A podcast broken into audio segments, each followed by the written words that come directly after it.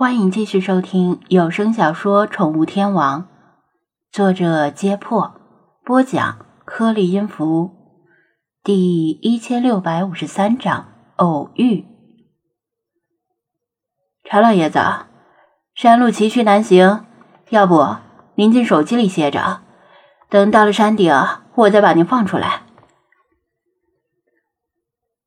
张子安、法推和老茶走下出租车。仰望面前这座小山，并不太高的隐雾山，仿佛亘古不变，拔地而起。山上苍松翠柏，山顶云雾缭绕，令张子安想起了红木森林的雾。今天依然是个工作日，周围游客很少，就算节假日也没几个游客，毕竟这里不是出名的景点。在滨海市旅游图上只占了一个犄角旮旯，山上没有名胜古迹，特色也仅仅是一年四季云雾缭绕而已。谁会为了单纯的看雾，特意跑到这种地方，还要爬一座没有缆车的山？山脚下只有寥寥数个摊贩，卖的东西不外乎食物、水、伞。旅游鞋，这些登山需要用到的东西。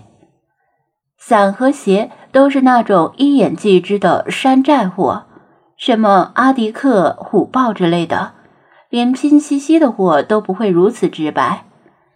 估计仅限一次性使用，穿着上山不一定能穿着下山。老茶眯起眼睛打量一眼山势。又见几位穿着纯白练功服的白发老人，倒提没开刃的宝剑，结伴上山，笑道：“不必，老朽不至于连这座山都上不去。”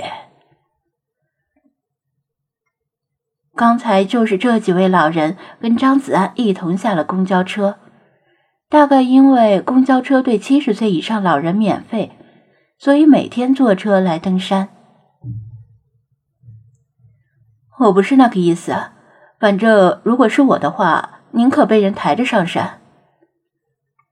张子安耸肩，所以说你是个弱呀。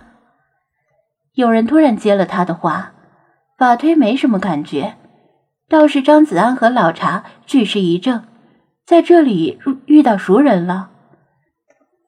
今天店里没什么难应付的顾客。外加天气也凉快了，于是他提议出去玩玩。但弗拉基米尔一大早就出门了，怕因为去美国的时候请假太多而在补更新。菲马斯忙着与影迷合影，星海不太想去人多的地方，而且山顶面积太小，没有地方玩捉迷藏。其他精灵又很宅，问了一圈。只有老茶和法推响应他的号召，后者是因为初来乍到，对滨海市感到好奇，愿意出来走走，认认路。因为是临时起意出来玩的，他也没有大张旗鼓，在出门前还没决定去哪儿，上了出租车才商定来隐雾山，所以甚至连店员们都不知道他在这里，其他人就更加不知道了。那些混蛋顾客和网友们总是有事没事儿叫他弱，所以他对这个字很是敏感，以为遇到熟人，心里还有些窃喜，自己现在也算是天下谁人不识君了。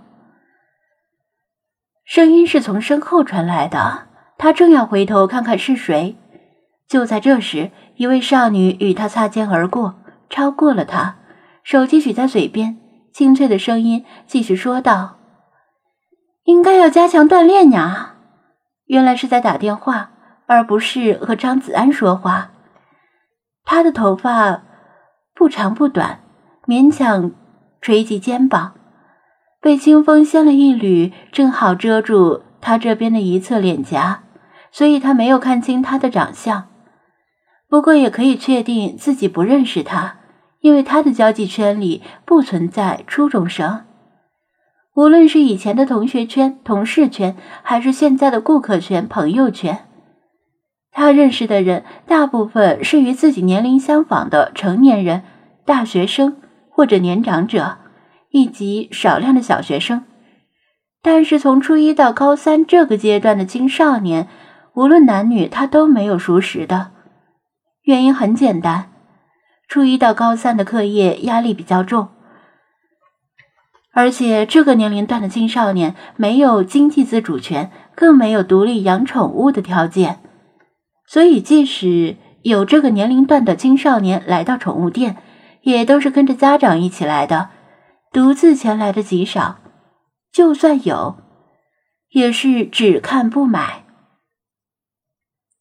刚才与他擦肩而过的少女，从个头、身材、声音和肤质看起来，都符合初中生的范畴，所以他肯定自己不认识他，除非她是小雪的粉丝。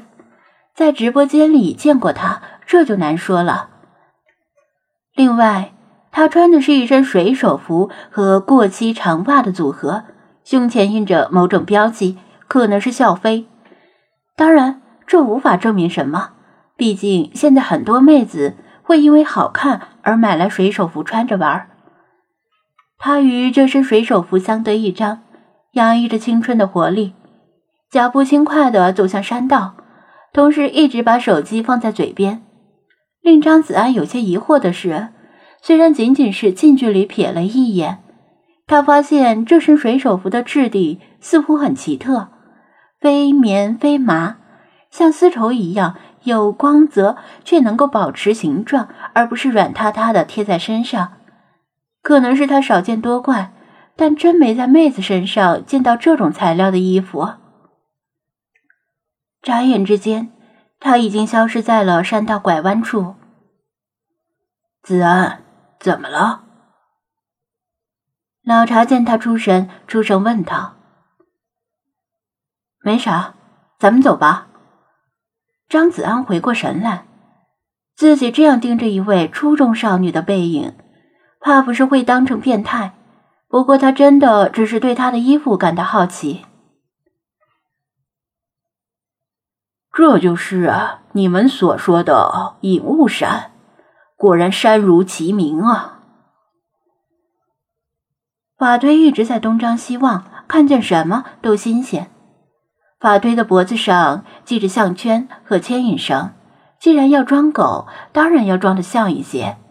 他也不在意被拴着，因为入乡随俗，它是森林间的动物，来到城市就要遵守城市的规矩。这里的空气比城市里好得多，但依然比不上红木森林。张子安实话实说，他至今仍然不明白法推为什么选择离开红木森林的狼群，而跟着他来到滨海市。由于脱离了市中心的热岛效应以及植被繁茂，这里的温度比室内更加凉爽，空气也更清新。是消夏避暑的好地方。如果有缆车的话，没关系，各有各的好处。法推轻松的笑了笑。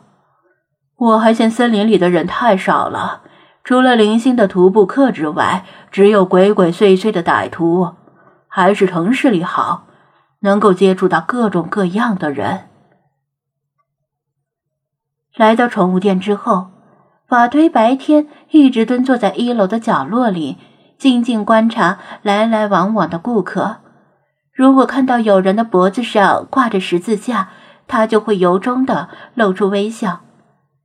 他把来到东方当做自己的试炼，而且他也很快喜欢上了这里，沉浸在新奇的文化和独特的氛围之中。唯一的遗憾，可能是人们看到他的第一眼。